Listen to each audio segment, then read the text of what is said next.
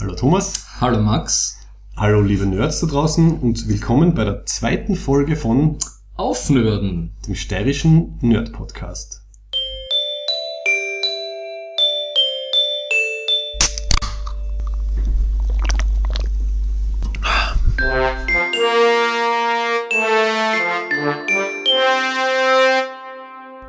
Was besprechen wir heute, Max? Wir besprechen heute anlässlich des Back to the Future Days, dem 21. Oktober 2015, die Retro-Thematik, Die wie eine Seuche um sich greift. vor allem in den Filmen, die wir mögen, also Science Fiction, Fantasy, Comic-Verfilmungen und sonstiges. Ja, aber der Reboot Back to the Future Aufhänger ist nicht alles. Wir besprechen dann auch noch den aktuellen Film. The Martian.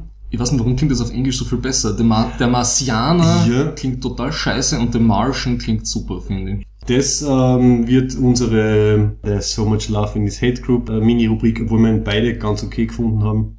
Irgendwas passt mir sicher nicht. Und äh, als Abschluss gibt's dann natürlich wie immer die Ferengi-Erwerbsregel. Als Betthupferl an diesem zukunftsträchtigen Tag. Wie gesagt, der 21. Oktober 2015.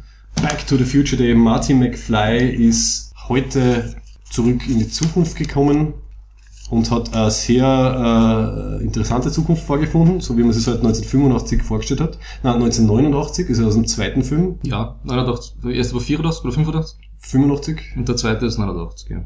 Und wir haben alle, glaube ich, sehr gelacht. Jetzt vor allem, wenn man ihn sich wieder anschaut. Und ähm, ja, Hoverboard ist ja ganz cool. Ich glaube, da arbeiten sie dran. Aber die, Ich glaube, es sind mehrere, mehrere Kickstarter sind am Hoverboard gescheitert. ja, mit so magnetischen Sachen haben sie es, glaube ich, schon geschafft. Aber ja, aber du brauchst halt den Untergrund. Aber es funktioniert ja auf Wasser sowieso nicht. Ne? Also wenn man vor dem Biff nicht fliehen kann auf Wasser, ist eigentlich ein Hoverboard völlig für den Arsch. Aber was schon ein bisschen prophetisch war, dass er äh, im zweiten Teil da vor dem Kino steht und dann steht oben Jaws 19, also der weiße Hai Teil 19 und da kommt dieser Hologrammhai raus und passt dann irgendwie zum Thema, weil ja, der Film ist von 1989 und wir haben jetzt auf einmal lauter 80er Jahre äh, Sachen wieder. Jurassic Park ist wieder da mit Jurassic World, wobei das ist aus den 90ern, aber ungefähr grob aus der Zeit. Ich habe gehört, sie wollen einen Dino Raider Reboot machen von der 80er Fernsehzeichentrickserie. Dino Raider. Dino Raider, weißt du das nicht? Aha, Das ist ja. das gleiche wie Mask und diese ganzen anderen oder Galaxy Rangers und so. Mhm. Das war das, habe ich total viel Spielzeug gehabt. Das ist die, die Guten, die haben die Pflanzenfresser und rüsten die mit Waffen aus. Also die machen dann so, keine Ahnung, an.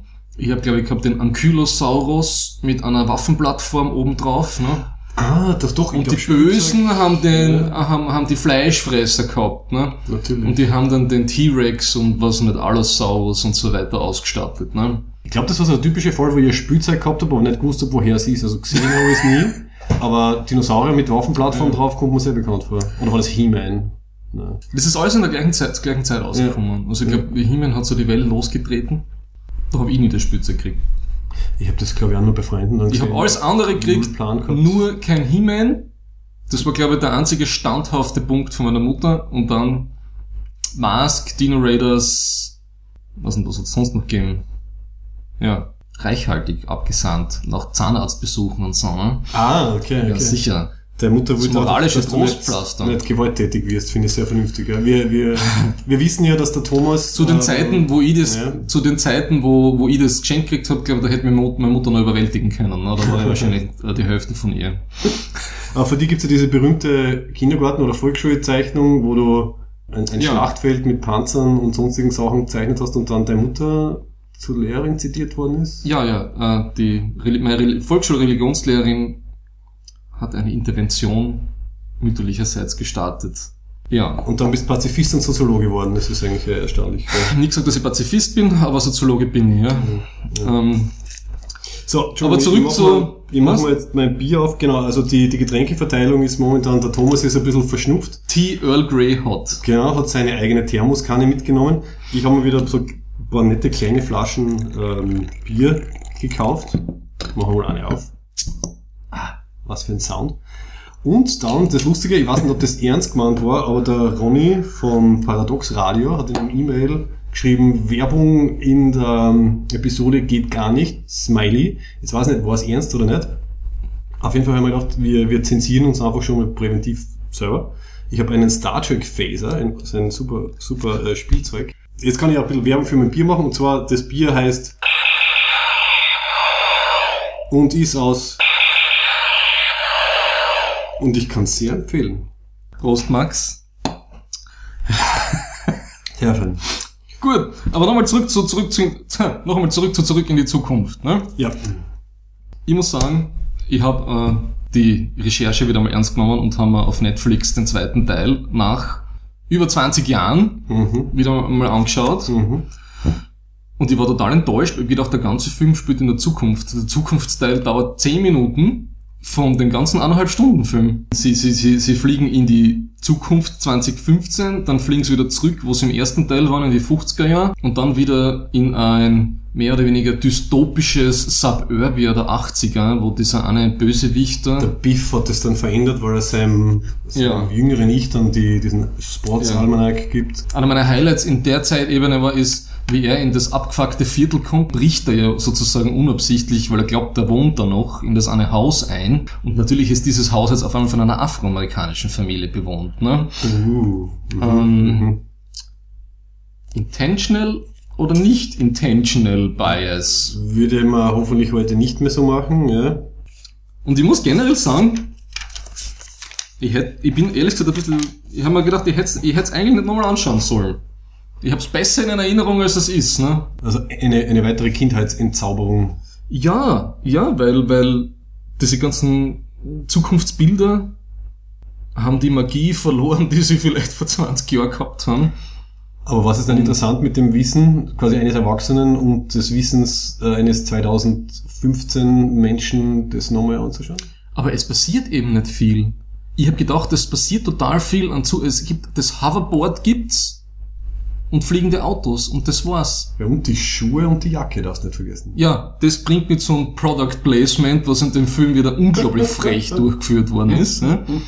Aber es passiert einfach in der Zukunft eigentlich überhaupt nichts. Wahrscheinlich, weil es teuer war, weil diese was nicht Layover, Practical Effects, die das da gehabt haben, sauteuer gewesen sind. Es gibt diese eine Hoverboard, Verfolgungsszene und das war's. Und einmal schwebt, glaube ich, da sein, sein Vater oder sein älteres Ich irgendwie äh, umgekehrt, umgedreht an der Decke. Also Ja, da ist, weil es kurz bei ihm sind. Das ist mein Highlight Ja, ja. eben, dass der, dass der Michael J. Fox seine kleine Schwester selbst spielt, ne?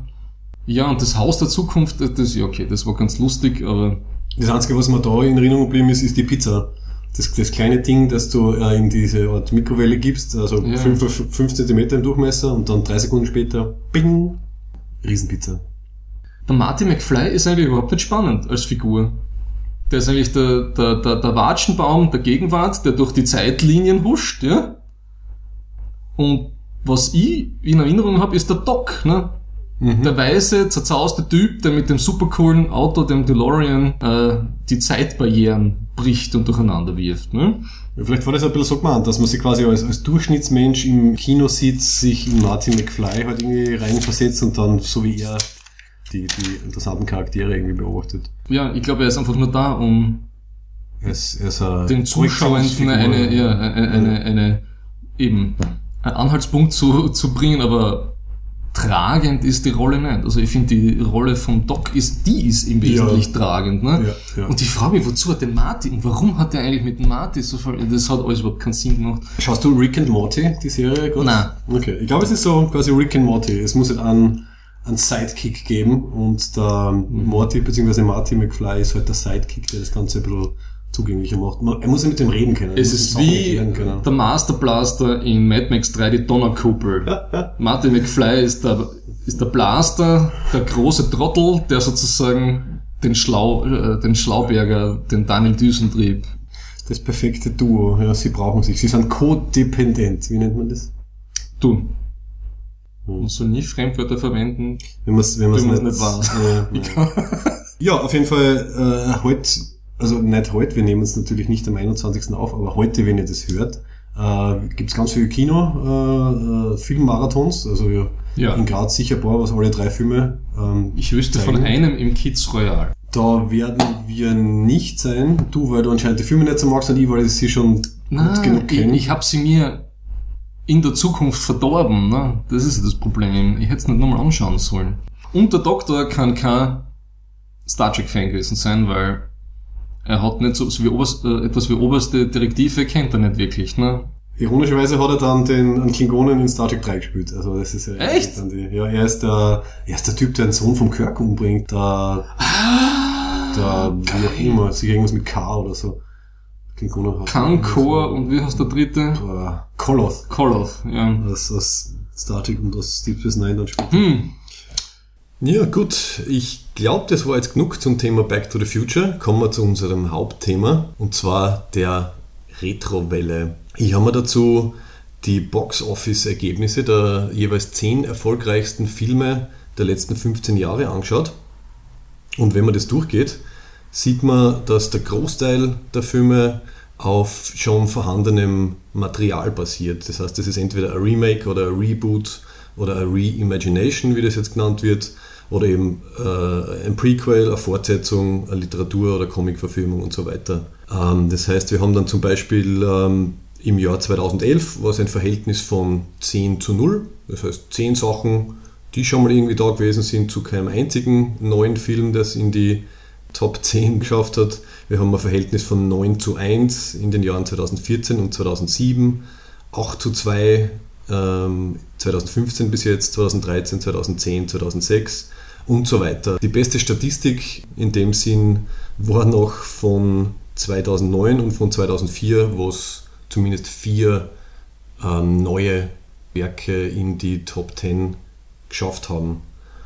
Und ich glaube, das zeigt schon einen gewissen Trend und man hat irgendwie das Gefühl, es war alles schon einmal da und das macht das, das meiste Geld an den Kinokassen. Es gibt nichts, was es nicht schon gegeben hat. Wie, wie Battlestar Galactica so schon gesagt hat, uh, it, this has all happened before and this will all happen again.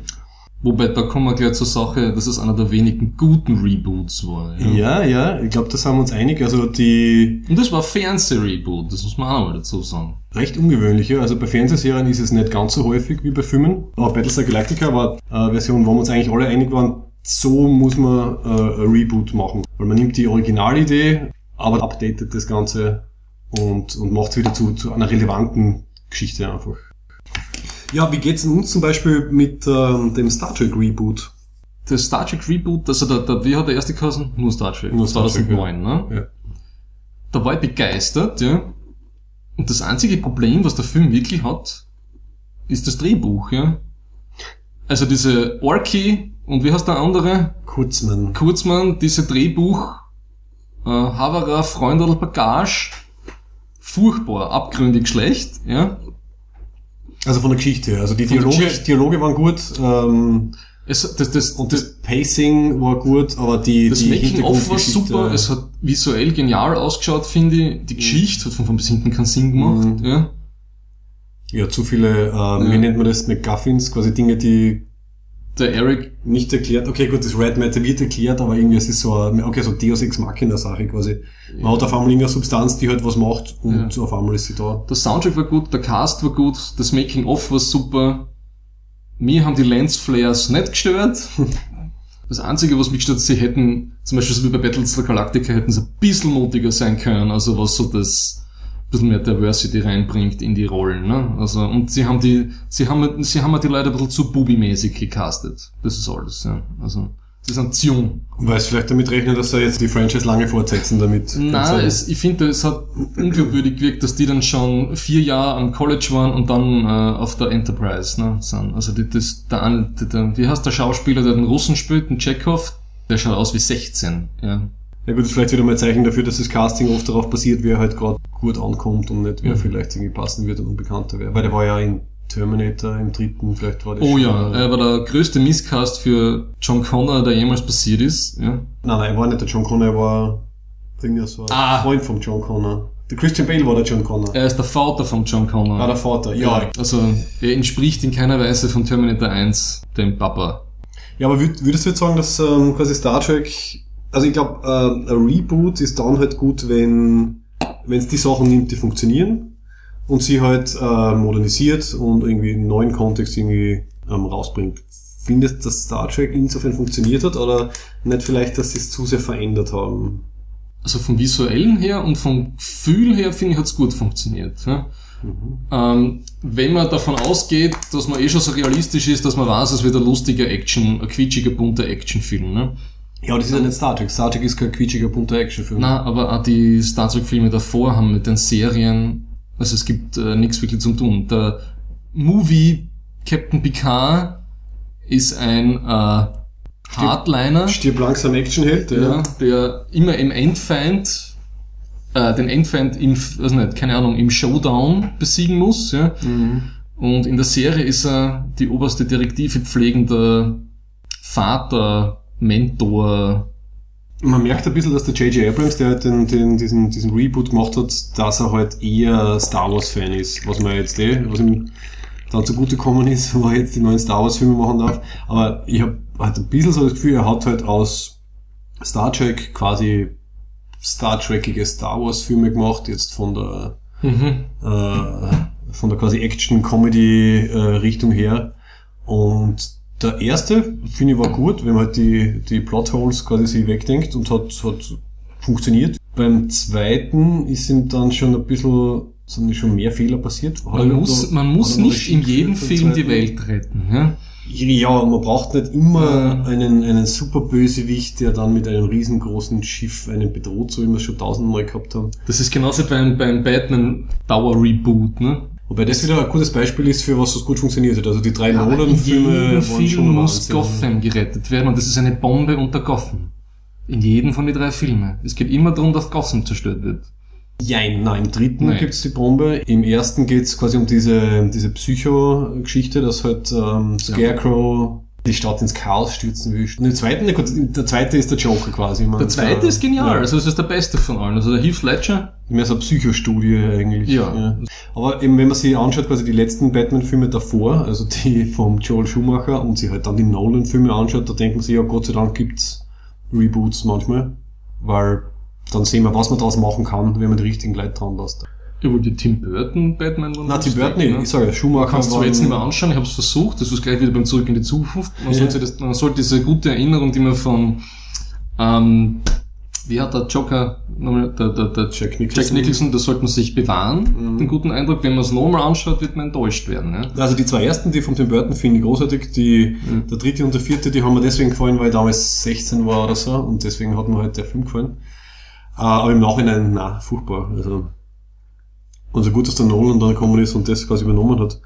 Und bei Superman kämpfen sie auch seit ewigen Zeiten mit den Versuchen, ihn irgendwie wieder filmisch in Szene zu setzen. Ich habe es nicht geschafft, die Superman-Filme halbwegs irgendwie anzuschauen. Ne? Die neuen jetzt, die zwei. Es war das auch eine furchtbare Film, wo der Kevin Spacey der Bösewicht ist. Ah, den habe ich nicht gefunden. Den hast nicht Gerade weil der gefunden? Kevin Spacey äh, ziemlich überzeugend war. Er hat, einmal- er hat eine gewisse Er hat so ein bisschen äh, äh, äh, gewalttätige Schizophrenie irgendwie gehabt. Ja. Das hilft sicher. Ja. Das hilft das Bösewicht. Äh, und Superman, das ist äh, äh, ein Silver Age oder Golden Age Hero, der kann nicht funktionieren. Wie soll ich sagen? Der Traum und das Gute in den 90ern ist irgendwie durchgesickert, dass, dass es nicht passieren wird. Ne? Und die Leute haben ähm, Grautöne sind eher am Tag. Ne? Und wenn jemand äh, unverletzbar ist, bis auf ein bisschen so ein grünes Zeug halt, ne? und, das, und, und, und mehr oder weniger übermächtig ist, das, das kann, da kann nichts rauskommen und nichts Spannendes. Ne? Meine Theorie ist einfach, es ist so so eine Kinderfantasie. Quasi ich, ich kann alles und keiner kann was dagegen tun. Und deswegen funktioniert das halt als Comicstrip für Zehnjährige. Aber wenn du dann einen ernsthaften Film draus machen willst, Was? Du glaubst, dass Superman so gut ankommt, weil die kleinen Kinder glauben, weil, weil ich glaube, das Superman... Was ist einer, dem Mama nicht sagen kann, was er zu tun hat? Zum Beispiel, ja. Ich glaube, ich glaub, Kinder äh, identifizieren sich mit Superman, weil sie quasi dann auf einmal äh, allmächtig sind. Ich glaube, es ist eine sehr kindische Figur im Endeffekt. Und aus sowas kannst halt kann, kann ernsthaften Film heutzutage machen, weil es eben, wie du sagst, außer Kryptonit tu- tut ihm nichts was. Er muss sich nicht anstrengen, im Gegensatz zu Batman. Gut, der ist halt Milliardär, aber er muss zumindest trainieren und seine Sachen basteln, was halt wesentlich interessanter ist, als, ja, ich kann eh alles. Sie könnten zumindest, wenn sie rebooten, irgendwie bei den Skripts ein bisschen mehr machen. Ne? Aber es wird dann praktisch, aha, wir haben jetzt drei Filme gemacht und jetzt machen wir wieder, schon mal wieder von vorne an. Ja? Oh, das war bei Spider-Man das Ärgste. Interessiert es noch irgendeine Sau, wie Spider-Man gebissen wurde, äh, wie er zum, durch den Biss zu Spider-Man wurde oder die Eltern von Bruce Wayne, wie sie, weiß nicht, keine Ahnung, in der Gasse da neben einem Theater zusammengestochen worden Ja, sind. ja. Interessiert das noch irgendeine Ja. Sau? Spider-Man ist insofern auffällig und Ausnahme, weil ich glaube, das war eine rechte Sache. Also sie haben irgendwie damals die, Nein, sie die drei Spider-Man gemacht und dann irgendwie, wenn sie nicht noch einen neuen gemacht hätten, hätten sie irgendwie die Rechte an ein anderes Studio verloren oder Sie so. verlieren, es gibt ja Fox gibt's und Sony und die haben von Marvel die Rechte gekauft für die unterschiedlichen Superhelden und Superheldenteams, ja. Und wenn die sozusagen nicht alle zwei, drei Jahre, was je nachdem wie die Klausel ist, einen neuen Film machen, verlieren sie die Rechte und die Rechte gehen an Marvel zurück. Und deswegen haben wir jetzt 700 Spider-Man-Filme in den letzten 20 Jahren. Ja, und die Ansprüche sinken, ne? weil man ist ja dann, wenn der Ant-Man rauskommt, ist man so richtig dankbar, Ja. dass der ein bisschen, äh, dass man sich da ein bisschen mehr was traut hat und aber ich schaue mir den ganzen Scheiß eh nicht mehr an. Also diese ganze Marvel äh, Third Wave Kacke interessiert mich nicht mehr. Manche Menschen meinen, ich habe vom äh, Avengers 2 die Handlung nicht verstanden, aber ich bin immer noch der Meinung, dass das ein Mistfilm ist. Ja? Also es gibt die lustigsten Szenen sind, wo die alle zusammensitzen und saufen. Mhm. Wo sie versuchen, den Hammer, den Hammer aufzuheben. Der wird ein bisschen, ja genau, äh, maskulinisiert und so, ne? Mhm. Und sonst, ich weiß nicht. Ich hab am Schluss habe ich aufgehört zum Zählen, an wie viele kleine Kinder im, im Kreuzfeuer von irgendwelchen Leuten gerettet und geschützt werden. Ne? Also, Mhm. Wir haben im, im Kinosessel in Kids ähm, gewunden. Es stimmt, so die netten, die netten kleinen äh, familiären Szenen, wo man gemerkt hat, da hat sich der Joss Mhm. Whedon wahrscheinlich ausgelebt und wesentlich mehr braucht als dann der, die Endschlacht. Gut, aber das ist, kein, ist, ist quasi, ja gut, Comic, ist, kann man es dann als Comic-Verfilmung eigentlich rechnen? Das ist quasi ein Sammelsurium. Gibt's Avengers in der, Ja, ja, die haben nix. Der, der ist nix, was nicht vorher schon irgendwie geschrieben und die haben sich nix neu überlegt. okay, ja, die die haben, haben, so ein bisschen was zusammengemischt Nein, so. die haben 40 Jahre Marvel-Geschichte zusammengeschreddert, ausgepresst und jetzt gießen sie es halt in dieses, äh, keine Ahnung, in dieses, äh, in diese Cash-Cow. Die blausen es damit auf und zuzeln am Alter. Es gibt wenig kleine Lichtblicke, also Guardians of the Galaxy war ja lustig. Das habe ich wirklich cool gefunden. Ja, hat so seine Momente gehabt, ja. Ja. Dann, geht, dann ist man schon so weit, dass man sagt, dass dann äh, Captain America The Winter Soldier ein guter Film war, weil es ein bisschen, keine Ahnung, von Edward Snowden beeinflusst worden ist und so, oh man, Daten und so, ne, ist schon irgendwie Überwachung ist nicht so gut. Ne? Man, dann, dann schraubt man schon so, okay, na, da muss man halt mit einem anderen Mindset reingehen und so. Mir interessiert das einfach nicht mehr. Gut, die fällt aber da generell ein bisschen so der Zugang zu den ganzen, du schaust ja Agents of S.H.I.E.L.D. auch nicht, weil das, das hängt dann sehr stark mit äh, Ja. äh, Winter Soldier und so weiter zusammen. Also Also einerseits, muss ich das schauen. nein, muss nicht, aber es ist einerseits bewundernswert, dass, ähm, dass sie sich halt die Mühe geben, quasi zwischen Fernsehserien und Filmen und so weiter so ein Netzwerk aufzubauen. Bei der letzten Staffel von äh, Agents of S.H.I.E.L.D. war das so getimed, dass es genau passt hat zum Release von Winter Soldier. Also das, das muss man zumindest ein bisschen respektieren, dass sie das irgendwie zusammenbringen. Andererseits wird es ein bisschen zu viel. Also ich, ich glaube, irgendwann werden wir alle den Überblick verlieren, welche Filme jetzt mit welcher Serie auf welcher Zeitebene irgendwie zusammenhängen und ich glaube, Marvel wird es irgendwann mal übertreiben und ich glaube, in fünf Jahren werden wir da vielleicht was anderes sehen dann. Du holst jetzt ein Bier. Okay.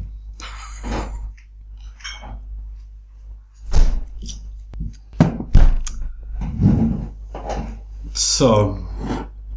Das hast du mir ausgebracht. Danke, das, der Fäser gefällt da, gell? Der ist cool. Der bleibt jetzt bei mir. Okay. Ich habe noch einen zweiten, ich habe noch zwei Fäser, sind hinter dir, gell? Die müssen an dir vorbei dann. Sie funktionieren alle. Das Beste, was zu den Avengers rausgekommen ist, waren die ersten zwei Story Arcs von den Ultimates im Marvel-Universum. Und das ist ein völliger Rip-Off von dem. Das hat der Mark Miller, das ist ein Brite geschrieben und, und, der- und der, der Finch, ein super Zeichner, sehr natura- naturalistisch umgesetzt. Mhm. Und das ist so, was nicht vor 10, 12 Jahren rausgekommen. Das kann ich dir empfehlen. Fällt uns eigentlich noch ein gute, gutes Beispiel für äh, Fernsehserien-Remake außer, Battlestar Galactica? außer Battlestar Galactica ein? MacGyver soll jetzt wieder kommen. Wirklich? Ja, MacGyver wollt's Aber machen. nicht mit Anderson. X-Men kommt. Also, Ah, Akte X, Entschuldigung. oh, oh, Akte X Remake großes kommt. Thema. Mhm. Ja, Fortsetzung sogar in dem Sinn. Also sie spielen ja quasi die gleichen, also wieder Mulder und Scully und sie, sie spielen aber weiter. Ja. Also so die, Ich weiß nicht, dass es da noch zum Erzählen gibt, wenn wir eh schon wissen, dass es die Außerirdischen sind, aber bitte. Ich glaube eher, dass David Duchovny irgendwie Ab Ablenkung braucht, damit er nicht wieder in seine Sexsucht verfällt, ne? ist die offiziell bestätigt? Ja, ja. Mhm. Er war, glaube ich, in einer Entzugsklinik wegen Sexsucht und deswegen, ja, Californication war nicht, ab, war nicht die beste Serie, um sich davon irgendwie zu befreien. Ja. Ja, So was hast du den Reboots noch vorbereitet, Max? Zurück, ja, nein, einfach ähm, ein bisschen irgendwie versuchen zusammenzufassen, was, was hat gut funktioniert und was hat nicht so gut funktioniert in den letzten Jahren. Also die, ähm, Funktioniert in welcher Hinsicht? Box Äh, Office-mäßig. okay, sagen wir qualitätsmäßig. Also wenn du zum Beispiel hernimmst, Qualitätsmäßig. Planet Affen zum Beispiel, hat es die Tim Burton Variante gegeben, die ziemlich furchtbar war. Also nicht, also nicht furchtbar, sie war auch irgendwie fehlgeleitet, würde ich mal sagen. Tim Burton. Und dann Okay. aber wieder jetzt die neuen, die wieder ziemlich gut sind. Ich schaue mir keine Filme an, wo das Verhältnis vom menschlichen Fleisch zum Maschinengewehr nicht adäquat dargestellt wird. Jetzt sind wir bei den neuen, ich weiß schon, was du meinst. Nein, ich schaue mir keinen Film an, wo auf einen Hubschrauber Maschinengewehr äh, montiert ist und 40 Afferl stürmen auf den Hubschrauber zu und nichts passiert. Ne? Das ist ein A-Team-Effekt, der gehört in die frühen 90er verbannt. Ja? Mhm, Das ist das gleiche wie das aus Stephen Spielberg das War Horse. Ne? Ich stürme mit einem Pferd auf eine deutsche MG-Stellung und galoppiere und überspringe sie heroisch. Ja, bei äh, Planet Affen meinst du die Szene, wo es glaube ich auf der Golden Gate Bridge Ja. versuchen die Affen aufzuhalten und es ist auf einem Hubschrauber ein riesengroßes Maschinengewehr drauf. Das ist das gleiche, ich halte das bei Walking Dead nicht aus, ja. Ich verstehe, wenn man mit dem Maschinengewehr in 28 Days Later nicht zurechtkommt, weil das sind die Super Rage Zombies, die super schnell rennen, ja. mhm. Okay. Da verfehle ich ein paar, die beißen mich, ja. Aber wenn ich die super blöden, Humpy-Dumpy, Limpy äh, Zombies aus äh, Walking Dead hab, ja, ich setze mich in einen Panzer, fahre im Kreis und nach einem halben Tag getaner Arbeit habe ich das erledigt, ja. Die Prämisse von der Welt ist einfach, dass das kannst du schon machen, aber irgendwann geht dir das Benzin aus und äh, da sind trotzdem nur 3000 Zombies drum Ja. um dich herum. Es reicht ein Panzer, sage ich. Und man kann den ganzen Treibstoff für einen Panzer aufhalten. Na, ähm, Ja. na, Doch. na. Ich finde, das ist gut und das ist ja das Bedrohliche dran, dass man quasi weiß, dass man trotz, trotz der kann ganzen Technologie, bedrohlich sein, nur es muss irgendwie nachvollziehbar sein. Das finde ich ja durchaus nachvollziehbar dann, dass einfach so viele, wenn es so viele von diesen langsamen, idiotischen Zombies Mhm. gibt, dass du trotzdem irgendwann einmal drauf gehst, finde ich psychologisch Ich ziemlich, möchte hier- ziemlich raffiniert. die Anfangssequenz von äh, Saving Private Ryan in Erinnerung rufen, wo eine, eine Welle von grünen Männchen, die nicht Zombies sind, auf eine Ma- Maschinengewehrstellung zulaufen und die ein bisschen koordinierter vorgehen als Zombies und die haben es ja relativ schwer dann an dem Bunker vorbeizukommen. Ja, sie sind zu wenig. Wenn es die Zombie-Armee wäre, die, äh, Operation Black Shield! die da durchmarschiert wäre am, am, am Grund des Meeresbodens und dann einfach zu, zu Tausenden aufgetaucht wäre, dann wäre das schon gegangen. Man kann keine Story vorantreiben, wenn die ähm, Grundphysik nicht stimmt. Gut. Robocop, auch so ein Beispiel. ähm, Robocop, nehmen wir es gleich zusammen, Robocop und, und Dread, beziehungsweise Judge Dredd. Ich glaube, beide Filme, die ursprünglichen, wobei, okay, Judge Dredd ist Judge Comic, Dredd ist eine ein also Comic-Verfilmung. einiger Comic-Klassiker Ja. aus Großbritannien. Ne? Äh, aber wenn man jetzt quasi den, den Sylvester Stallone Judge Dredd quasi als Ausgangsbasis nimmt oder den neuen Dread als äh, Remake, finde ich, der hat sehr gut funktioniert. Aber der war low budget. Aber Robocop zum Beispiel, großartige Filme, scheiß Remake. ich will mir den gar nicht anschauen. Hast du den gesehen? Nein, ich hab den nicht gesehen. Okay. Also man, er war jetzt nicht, okay, ich würde nicht sagen, dass er scheiße ist, er ist einfach nicht besonders gut, was halt schade ist, weil das Material grundsätzlich sehr gut ist. Was muss ein Film bei dir haben, damit er von nicht besonders gut zu scheiße wird, Max? Da gibt's ganz viele Faktoren, die, die manchmal finden sie einfach zusammen, ja. Okay. Aber für Dread, also die, die mit dem, Ke Ke wie heißt der Keith Urban? Na, Karl Urban? Carl Urban, genau. Also Dread mit Carl Urban. Eomer. Ja, gell. Und ähm, McCoy. oder- Ja, ja. Ja, Der ist also der neue McCoy. Super, super quasi Sehr wandelbar, man erkennt neue, neue Version, neue Version von Judge Dredd. Und, und ich war halt als, als Jugendlicher sehr vom Sylvester Stallone Film geprägt. Ich glaube, das ist einer der wenigen Filme, die ich immer noch auf Deutsch irgendwo auf DVD herumliegen habe. Ähm, bin das gesagt. ja, ich wusste, dass sie das sagen würden. Also, den habe ich großartig gefunden und den neuen dann auch. Und äh, bei Robocop haben sie es zum Beispiel nicht geschafft. Aber das sind die ersten zwei Original-Robocops, sind fantastisch. Ja. Also, Dritten habe ich dann, glaube ich, auch nicht mehr gesehen. dann- Oder wie viel gibt's dann? gibt's da nicht irgendwie ein Robo-Girl? Äh? Hm. Und die 80, ich habe ja die 90er Zeichentrickserie, wo da gibt's den Robo-Dog, ne? Äh, ein Cyborg-Hund mit, einem mit einer roten Warnleuchte am Rücken. Weil es ist ja ein Polizeihund. Wie runden wir das jetzt ab, Max? Ja, äh, also ich habe zumindest durch ein bisschen Recherche bin ich dann draufgekommen, dass quasi, also äh, Remakes und sonstiges gibt's, seit es Filme gibt. Das ist auf jeden Fall kein neues Phänomen. Aber vielleicht übertreiben sie es gerade ein bisschen oder, oder vielleicht die großen Hollywood-Studios mit den großen Produktionen übertreiben es und deswegen fällt es irgendwie, irgendwie vielleicht so auf. Es geht im Endeffekt geht's um Sicherheit. Es geht um Investitionen, es geht um Sicherheit. Um mehr geht's nicht. Also die Leute haben, haben Sachen gern, die sie, die sie schon kennen. Und die Studios freuen sich drüber, wenn sie was haben, wo sie weniger Risiko damit tragen, würde ich mal sagen, oder? Also Ja. man hat dann einen bekannten Namen, äh, weiß, dass es wahrscheinlich funktionieren wird. Ja, aber es fehlt ein bisschen im Hollywood-Film so der Mut, wie es im Fernsehen der Fall ist. Ne? Also so die High-Quality-Revolution, wie es so mit Sopranos angestoßen worden ist, Ende 90er, die hat es im Film noch nicht gegeben. Ne? Ich habe ein bisschen die Hoffnung gehabt beim, bei Inception, ja? also das war, mir fällt kein anderer, bisschen tiefgründigerer, der ist ja schon, also der ist jetzt so, also ich meine, es sind drei Ebenen, ne? Ja, so drei ja. Traum, also es Ja. ist ein drei Ebener, drei ewiger Film. Mhm. Mir fällt sonst nichts anderes ein, was irgendwie erfolgreich gewesen wäre und ein bisschen niveauvoller gewesen wäre auf Inception-Niveau. Also, Ja, und vor allem was, was quasi eine, eine originäre Geschichte ist. Ja. Also wer ein Drehbuch geschrieben hat, Genau. weil er wieder einen Film machen und nicht Ja. einfach gesagt hat, wir nehmen wieder was Altes her. Das andere, was mir noch einfällt, ist das Edge of Tomorrow, ne? Also der, der Tom Cruise-Film letztes Jahr. Der aber vom Comic, vom japanischen, glaube ich. Es ist ein, es ist ein Roman und eine Manga-Geschichte. Okay. Ja. Also, wenn sie, wenn die Reboots zumindest so unterhaltsam wie Jurassic World sind, ist es okay. Mhm. wenn sie, ähm, wie soll ich sagen, zur Verzweiflung im Kinosessel führen, wie, was nicht, der Terminator Genesis, vor allem jetzt also lieblos gemacht sind, Ja. und der, so gerne die Emilia Clarke hat, das ist ein völliger Misscast gewesen für die, für die Sarah Connor. Die haben es wirklich aber nur genommen, weil halt das, das zu erwartende Publikum sie kannt hat und deswegen haben sie es glaube ich reingegeben, weil sie halt damit rechnen, dass halt die Geeks und Nerds Ja, aber der hätte also für die, für die, für die Sarah Connor, weiß nicht, der hätte, wäre so, wie, keine Ahnung, so wer wie die, weiß nicht, Jennifer Garner oder, oder Evangeline Lilly oder so, das vom Typ her hätte viel besser passt als, als, ja irgendwer, dem halt ein bisschen mehr Physikalität quasi abgehabt Ja. oder? Also nicht so ein, äh, Na, der, der nicht, viel- nicht, es geht nicht darum, was sie ist, sondern wie sie ein bisschen der, der, der alten Sarah Connor entspricht, vom Typ her. mhm.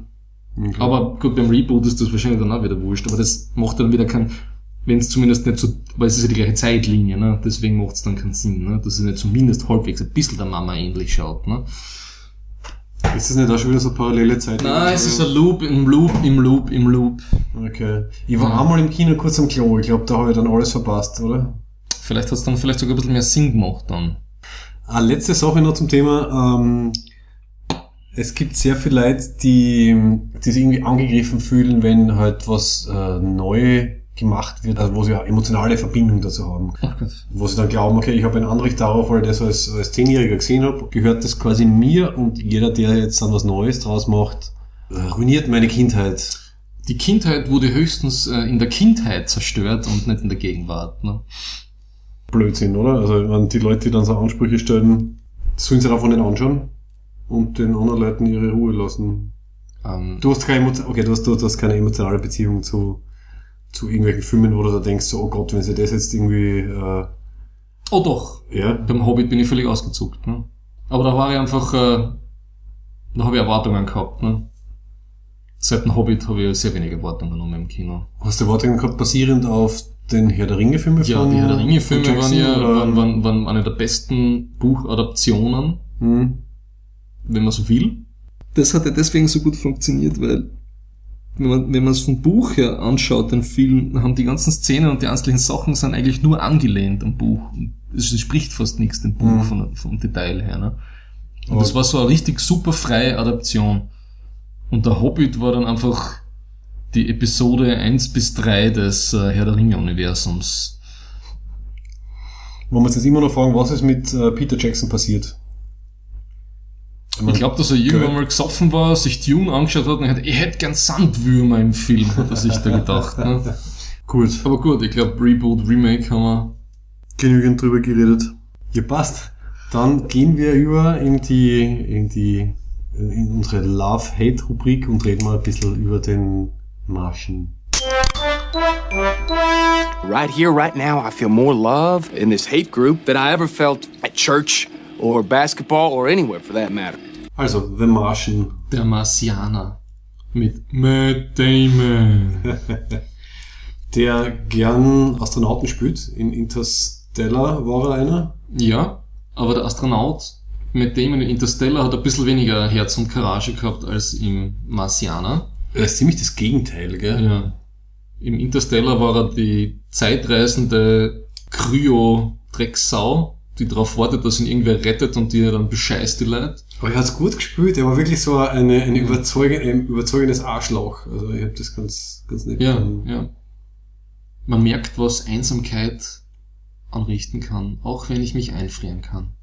Außer eben bei The Martian, weil da ist er sehr einsam und er ist happy, ähm, dass Nee. Ärger nicht geht. Ja.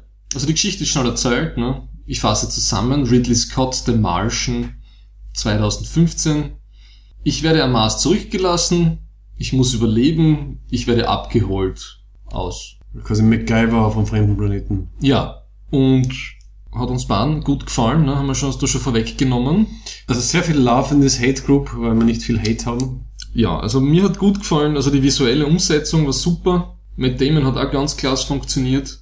Glaubst du, war das, war das, das wird CGI gewesen sein, oder? Dann sein abgemagerter Körper. Also ich würde es ihm eher zutrauen, dass er voll auftrainiert war, wie man ihn am Anfang gesehen hat. Ja.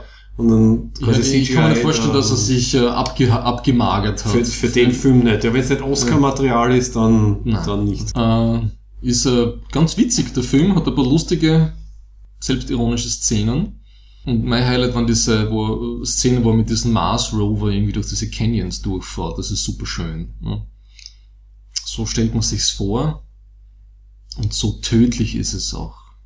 Das hat ein paar so Mad Max-Momente gegeben, finde ich. Mad also, Max-Momente? Naja, was die große Wüste und mit dem Auto durch. Also im positiven Sinn. Ja, bis kein Wasser.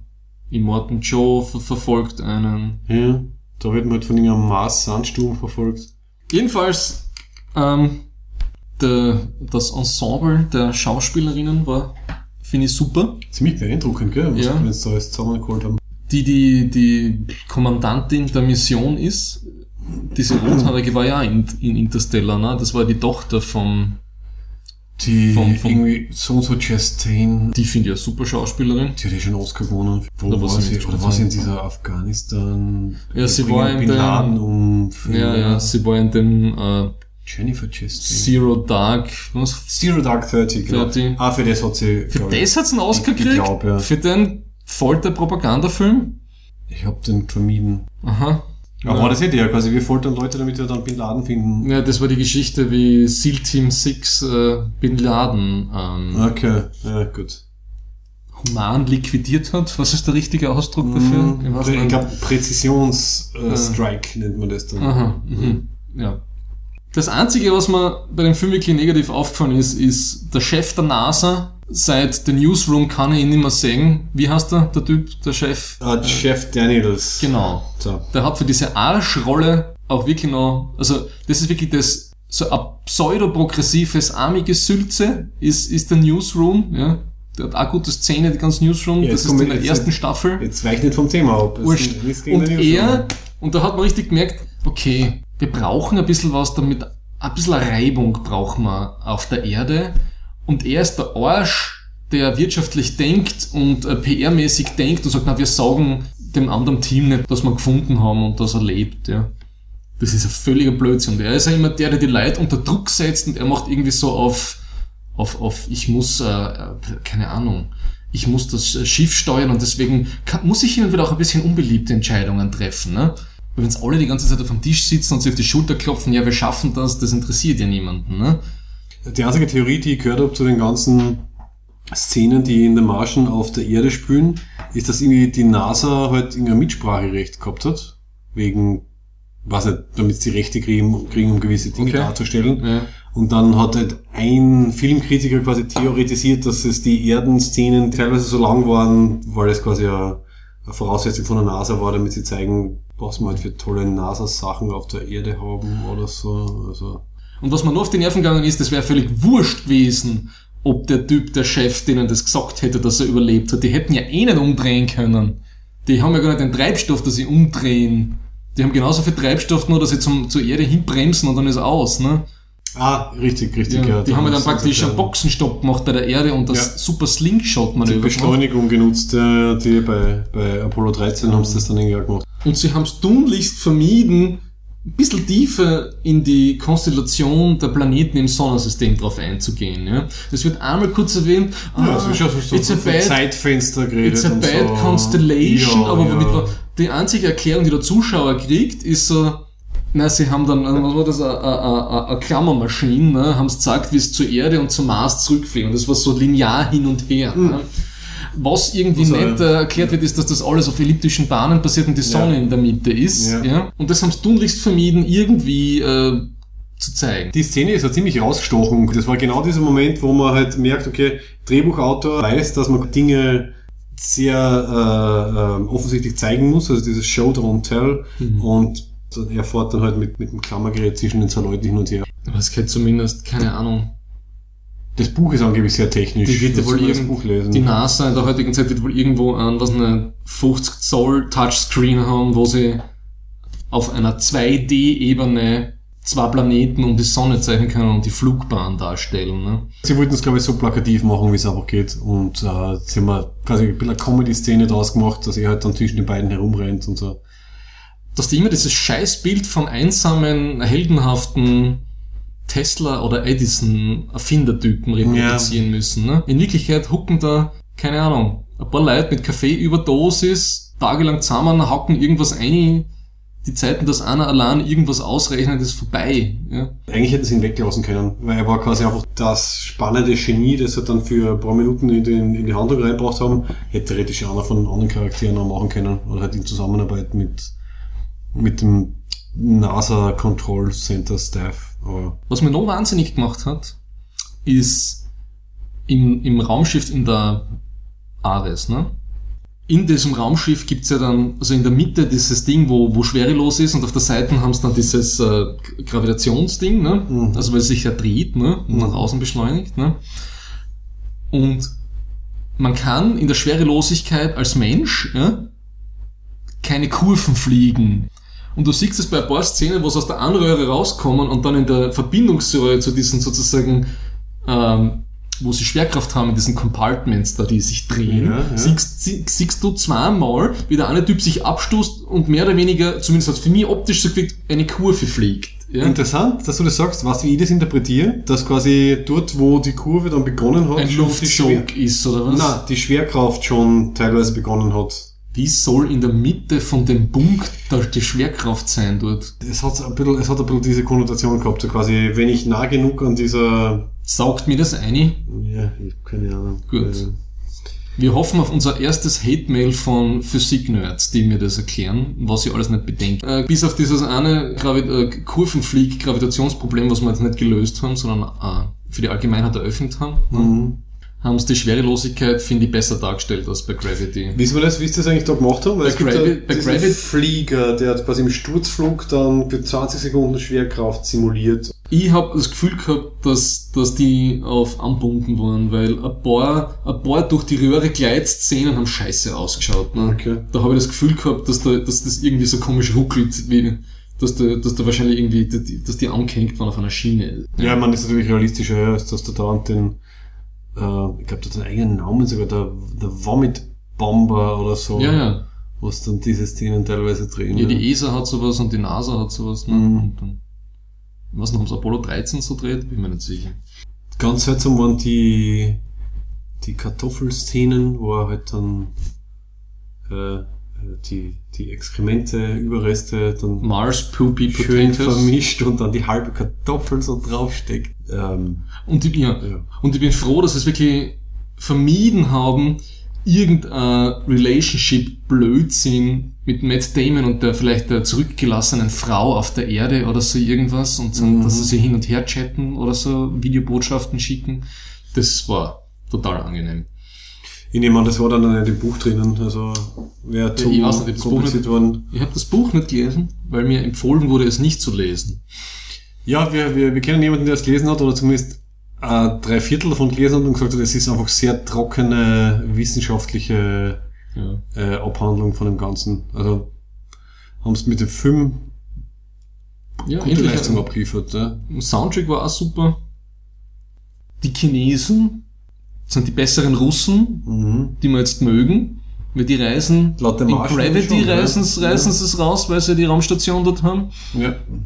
Und sie reisen im Martian die Amis raus. ja, ich glaube, die Russen sind gerade ganz, ganz unbeliebt. Ja. Das merkt man dann auch in den Filmen. Ja, oder umgekehrt, die Russen nehmen keine Amerikaner mehr mit in den Weltraum. Oder weiß nicht, ob die Match wieder aufgehört haben. Ne? Ja, wegen der, der Wirtschaftsboykott-Sache. Ich glaube, es war eine Kombination aus, aus, aus, aus Wirtschaftsboykott und Snowden-Geschichte Mhm. Geschichte und so weiter und so fort. Ja. Da haben die Russen gesagt, okay, dann nehmen wir euch halt nicht mehr mit auf die ISS. Ich bin mir nicht sicher, aber ich, ich glaube, oder vielleicht haben sie es schon wieder gelöst, ich bin mir nicht sicher. Hm. Es ist schon peinlich, dass die Amerikaner das Weltraumprogramm im Endeffekt, also das bemannte Weltraumprogramm eingestellt haben. Also die, die Shuttles gibt's nicht mehr. Ja, ja. Ja, Gott, was ist schon das teuer? Ich meine, das ist kurz, kurzsichtig. Ich meine, die, das CERN, was wir äh, jetzt in der Schweiz haben, hätte es theoretisch in den USA genauso gegeben und das haben sie irgendwann mal abtrat. Sie wollten nur ein größeres bauen. ja, sogar größer. Ja. Ich glaube, das sind einfach sehr kurzsichtige Entscheidungen, die die dort fabrizieren. Na gut. Ja, auf jeden Fall können wir den Marcianer empfehlen, wenn auch äh, manche detailungetreuen Sachen äh, zur mittelfristigen Erregung führen. Gut. Dann kommen wir jetzt zum Betthupferl. Every Ferengi business transaction is governed by 285 rules of acquisition to ensure a fair and honest deal for all parties concerned. Well, most of them anyway. Welche Erwerbsregel können wir heute aufkredenzen? Wir haben jetzt die Erwerbsregel Nummer drei. Gib niemals mehr für einen Erwerb aus, als es unbedingt sein muss. Da habe ich genau das passende Thema dafür, und zwar Computerspiele. Äh, Kickstarter speziell. Ja. Kickstarter ist jetzt, glaube ich, ein schönes Beispiel von Leuten, die diese dritte Erwerbsregel nicht äh, beherzigen, sondern mehr für etwas ausgeben, als sie eigentlich müssten. Und äh, Sonderfall ist dieses Star Citizen Computerspiel, was per Kickstarter und per eigenen äh, Finanzierung jetzt, glaube ich, auf 90 Millionen äh, oben ist. Und wo sich Leute so virtuelle Schiffspakete für ein paar hundert Dollar oder ich glaube das größte sind irgendwie ein paar tausend Dollar oder so kaufen. In der Hoffnung, dass das Spiel dann halt wirklich produziert wird und irgendwie fertig wird. Aber hast du noch eine Zeit, dass die sich total überfordern mit diesem Riesenprojekt? Das ist jetzt noch nicht ganz klar, ob sie es wirklich schaffen. Also es Laufzeit, Die haben 90 Millionen Dollar gekriegt und wissen Ja. nicht, ob sie es schaffen. sie sagen natürlich, dass sie es schaffen, aber es gibt sehr viel Spekulation drüber, äh, sie es vielleicht nicht schaffen, wenn man es halt mit anderen Spielen vergleicht, die halt 150 Millionen äh, Budget gehabt haben und von, von den 90 Ausmaßen- Millionen auf Kickstarter. Der Kickstarter-Anteil, das waren glaube ich 2 Millionen.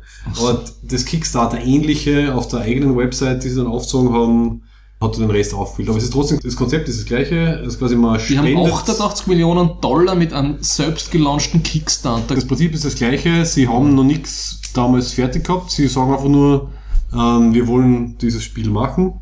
Äh, Bitte vertraut uns, gebt uns bitte Spenden. Ich hätte meinen Und- Doktor aber zu finanzieren sollen. Hm? Ich vertraut mir, dass ich das in vier, fünf Jahren fertig schreibe und äh, ich appelliere an euer Vertrauen. Ich glaube, wir hätten jetzt zumindest Naturalien gespendet oder so. Ja, ich das hätte dann so einmal in der Woche ein Backel Nudeln vorbeibracht. Oder Das wäre nett gewesen. Ja. Also für mich so ein klassisches Beispiel. Also man, man, man kann theoretisch das gleiche äh, Endprodukt um einen Bruchteil dessen kriegen, wie die Leute, die sich jetzt halt voll reinhängen und, und das schon fast so ein bisschen als, als Hobby oder Religion oder so sehen. Also da kommen jetzt irgendwie alle paar Wochen neue virtuelle Raumschiffe quasi raus, die du dann irgendwie kaufen kannst. Also kaufen ist es nicht offiziell, sondern du spendest wieder was und kriegst als äh, Belohnung quasi oder als Dank für die Spende kriegst du dann dieses virtuelle Raumschiff. Und dann gibt es halt Leute, die, die, die Hunderte oder Tausende von Dollar in ein Computerspiel investiert haben, das du für 50 dann im Endeffekt kriegst. Und ich finde es sehr, ich finde es okay, weil ich glaube, wir geben alle für Dinge, die wir sehr mögen, unvernünftige äh, Geldsummen aus. Aber ich finde es sehr faszinierend. Gut, dann kommen wir schon zum Schluss. Wir geben einen kurzen Ausblick. Was machen wir nächstes Mal? Wir werden das nächstes Mal. Gibt's einen Einblick in die Quantenphysik? Wir besuchen den österreichischen Anwärter auf den Nobelpreis für Physik, den Professor Zeilinger in seinem Labor, der ja für das Beamen bekannt geworden ist. Ne? Das interessiert natürlich alle Trekkies und Trekkies. Trekkerinnen. Trekkinen. Gut. Und wir werden versuchen, ähm, organische Materie zu Transportern zu transportieren. Wir werden uns durcharbeiten von Einzeller über das Kätzchen mit den Manga-Augen zum Panda-Bär. Dann gibt's, wir haben es so kurz angesprochen, ein wie mache ich schmackhafte Rezepte mit Poopy Mars Potatoes? Und natürlich nicht zu vergessen zwei Termine, bei denen ihr auch herzlich eingeladen seid. Und zwar gibt's am 28. Oktober im Vakuum das nächste Nerdquiz. Und am 6. November feiern wir vom Track Dinner dann unser 21-jähriges Jubiläum. Das findet auch ab 18 Uhr im Brandhof wie immer statt. Und erfahrungsgemäß sind die Jubiläumstrack-Dinner noch besser besucht als die normalen. Und es wäre eine super Gelegenheit für alle, die sich das Ganze einmal anschauen wollen. Ja, freuen wir uns schon alle sehr drauf und, und verabschieden ähm, uns somit. Und verabschieden uns jetzt. Wir wünschen euch noch einen schönen Ausklang des äh, Back to the Future Days. Und verabschieden uns in die Gegenwart.